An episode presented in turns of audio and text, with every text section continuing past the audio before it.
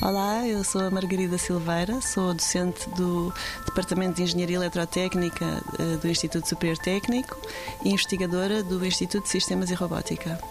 Isto foi uma colaboração com a Universidade de Singapura, Departamento de Biologia.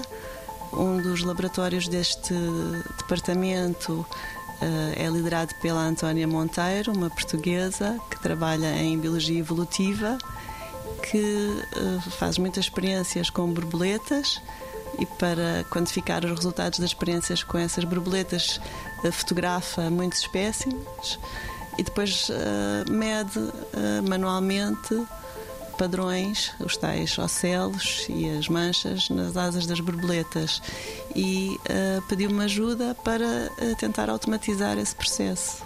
Aqui no ISR desenvolvemos um sistema de uh, aprendizagem automática uh, que foi treinado para detectar com redes neuronais convolucionais. São métodos de aprendizagem automática que são supervisionados, aprendem por exemplos. E, e, depois de verem muitos exemplos, as redes aprendem a reconhecer o que é que é um ocelo, o que é que é uma mancha e a encontrá-los nas imagens.